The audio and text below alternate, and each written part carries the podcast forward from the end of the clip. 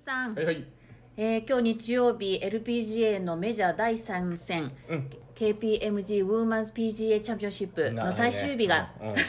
終わりましたねはい、終わりました。今日はゴルフ TV であの最終日の解説、えー引き続きされてましたけれども、はいえー優勝はキム・セヨン選手、うん。なんかもう圧倒的な強さって感じで優勝を決めましたが、はい。レックスはキム・セヨンどんなふふうに今週の戦い見ましたか？いやー、すごかった。強かった。特に2日目の後半から今日最終ホールに至るまで、もうほぼほぼね、ミスなしのラウンドがね、ずっと続いたよね。ノーボギー今日はセブンアンダーですよねベストスコア最終日最終組トップで出てね、ベストスコアで回ってくるんだから、そりゃ勝てないよね。うん、昨日のね時点でね逃げ勝つのはそんなに簡単じゃないよってねレックス言ってたんですけれどね、他をね寄せつけないだけのもう一緒に回ってる選手たちがこうあっけに取られるようなね、そんな展開になったね。本当そうでしたね、じゃあレックスから見てこのキム・セヨンのまあ強さというか今回優勝につながった勝因って何だと分析しますか？大きく分けてあの3つあると思うんだ。まず最初はコースマネジメント今回はねあの女子ツアーとしては初めて開催されるコースそしてすっごい難しい設定のコースで、あの全ての選手があの月曜日から試合が始まるまでコースをね調べながらコースを手探りでし調べながらあのマネジメントを考えて戦ったと思うんだ、はい。だから逆に言ったら一番こう準備ができた選手がアドバンテージ持てるってことは間違いなかったよね。その一番準備ができてたのがひょっとしてキム・セヨンとポール・フェスコ彼女のキャリーなんだけどもう QT の時からねずっとコンビを組んでるこの2人がこう誰よりもうん長いよ、はい。誰よりもこのコースをね熟知した中で戦ってたっていうのがね一つですね。まあ、あのグリーンもかなりアンジュレーションもありましたのでね、うんあの攻め方？マネジメントが本当大事だったんですかね、なったね。で通常のコースの大体ね1.3倍ぐらいの大きさのあるグリーンなんだけどはい。逆にグリーン面がその代わり傾斜が強いからあのカップ切れる場所がこう決まってんだよねだからあのー一つのグリーンでもほぼほぼ初日とほぼ一緒のところに最終日のピンが切ったりとかあの初日とほぼほぼ一緒のところにこう3日目のピンが切ってありとかしてるから、あのーよ4つのピンプレースメント作れないホールもあるぐらいのそんなコースなんだよね。え。でそこでもしっかりそれを把握しきって戦ってたなっていうのがね彼女のプレーを見てたら随所にね感じました、え、2つ目は？うん、メンタルの強さね。もともとメンタルが強い選手なんですけどデビューイヤーでね確か彼女は3つ勝ったのかなであの最初バハマで勝ってその次ハワイで勝ったんだけどハワイでの勝ち方がパク・インビーをね向こうに回して、うん。まずレギュレーション最終ホールでアプローチちゃっくりした後そうグリーンの外からアプローチを入れてパーセーブでプレーオフに行ってはい。プレーオフの1ホール目西日の中で池越えのセカンドショットを直接ピンに入れてイーグルで、まあ、さよならイーグルフィニッシュでうん2勝目をパク・インビーを相手にね勝ったこのメンタルの強さっていううのがあるよんね。確かにうんであの今回コロナでね試合がない期間中は彼女はあの YouTube を見てメンタルトレーニングをしたらしいんやね。い YouTube? やあのいろんなこうメンタルコーチをつけてんじゃなくて、そはう YouTube のいろんなこう YouTube を見ながら自分に何が当てはまるかそして何が自分が学べるかっていうことをいろんなこう工夫しながらあの自分のメンタル面を鍛えるってそのメンタル面の鍛え方もいかにこう平常心を保って戦えるかっていうことを考えてねメンタルトレーニングしたらしいんだまあ成果出てたんですかねあの淡々とした感じで。プレーしてましたからね。自身のねメジャー初優勝を目指してるそういう最終日の表情じゃなかったよね。ん。もう何回もこのメジャーも勝ってます。私にとっちゃこう普通ですっていうような感じのプレーのね態度に見えました、試合後はねあの緊張して足もねあの震えてたなんて言ってたんだけどそれがはたから見たら分かんないぐらいのね見事な落ち着きのプレーだったね。ねセルフコントロールできてたんですね、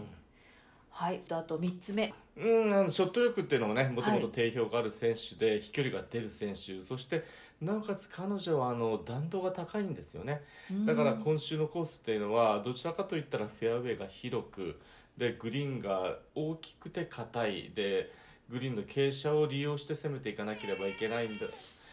いけないんだけど高い弾道を持てる選手だったら誰よりもこうグリーン面に落ちてすぐボールが止まりやすいからグリーンの傾斜もさほどね使えるとこはもちろん使えるしボールを止めれるっていうこのメジャーを戦う上では絶対的なアドバンテージがあるよね。それが全てこう絡んでって言ったらいいかな。こうクリックして最終日にこうピークを持ってくるようなね感じの調子というのになりましたね。彼女のスイングの特徴ってどういうふうに見てますか、うん、あの体は決して大きくないんだけど、ね、クラブをどちらかといったらアップライトに使える選手で、はい、ゴルフを始める前に、まあ、あのテコンドーをやってたっていうことだから。そうなんですか、うん、テコンドーの黒帯なんだよね。えあの強いですよね。そうそう蹴りとかするやつですよね、うん、そうだから足のね脚力を見事にこう見てたら派手さがないからそんなに使ってるようには見えないんだけど、うん、実は足が相当ガーンと回しながらこうなおかつクラブを上からも入れれるそんなタイプの選手だよね。ああそうだったんですね、うん、ちょっと意外でしたテコンド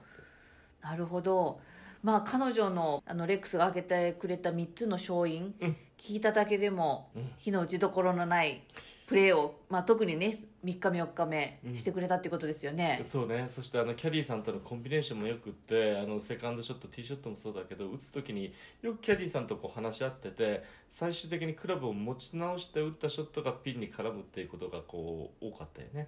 ですからこうラウンドホールを消化するごとにこうキャディーとの信頼感今週のコースとの相性っていうのがこうチームワークがなんかつかめてきて各所と各所と迷いなく打てたようにもね見えました。全てがねうまいこと言ってこういう結果になったんじゃないのかなと思います。はい。それから畑岡奈紗選手なんですけれども、はいはい。彼女もすごくいいゴルフ見せてくれましたね。ね今日いきなりね1番でセカンドショット入れてねね。イーグルスタートそして最後までねノーボギーできたよね。ノーボギー6アンダーですよね。いやメジャーの最終日6アンダーで回れるんだか。らいつメジャー勝ってもおかしくないですよ。昨日の時点でもうあの NASA, NASA ちゃんでもまだまだ追い上げのチャンスあるよってレックス言ってましたけれどもその通りのゴルフしてくれましたね、うん、そうだよね。そして仮にこの今日の畑岡選手のゴルフっていうのがキム・セヨンが崩れてて仮にそれでトーナメントでトップになるもしくはトップタイになってても今日と同じだけのゴルフはって彼女はできたと思うんだ。あの選手によってはそうやって優勝が絡んできたらこう自分で緊張して失速する選手がたくさんいると思うんだけど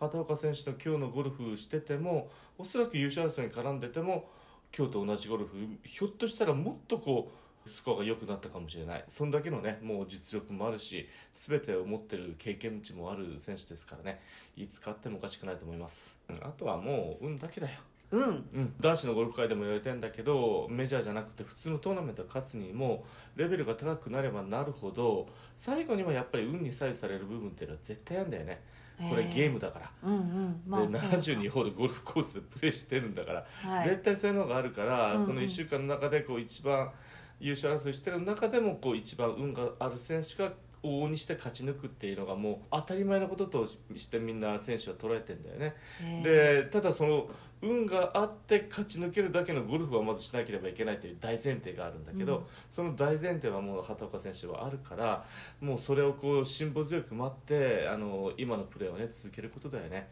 これがこう例えば今日なんだ撮影がだからこの差を直すためには私のうちで何か直さなければいけないなんて 考えて考えていろんなことやり始めたら今のゴルフもできなくなってくると思うしあの自分を追い込んでいくようになってくると思うから、うんうん、今のままでゴルフをして徐々に徐々にほんの少しだけこうレベルアップしながら今のプレーを続けたらもう勝つに値するだけのゴルフができる選手です。はい。あと一つ、えー、メジャーで全米女子オープンが12月に残ってますので、はい。うん、畑岡選手のねじゃあそこでもまた 優勝争いに絡んで。まず絡むこと、うん、そして勝ち抜くっていうのはもう実力プラスもう最後は運が相当左右すると思うからその運が来た時に自分でこうそれをね結果に残せるかどうかそういう作業になってくると思います。はい。ちょっと運の研究したくなってきましたね私。運気が持ってくらいいよね はい、えー、ということでレックスも1週間お疲れ様でした、はい、あのゴルフ TV であの初試みのリモート放送になりましたけれども、うん、今日はどんな放送になりましたか？まあ4日目でねやっと僕のあのヘッドセットの状態も放送にこう見合うだけのこう状態になったかな。これって遠隔だからなかなかね音声の調整とかヘッドセットの機材とかいろんな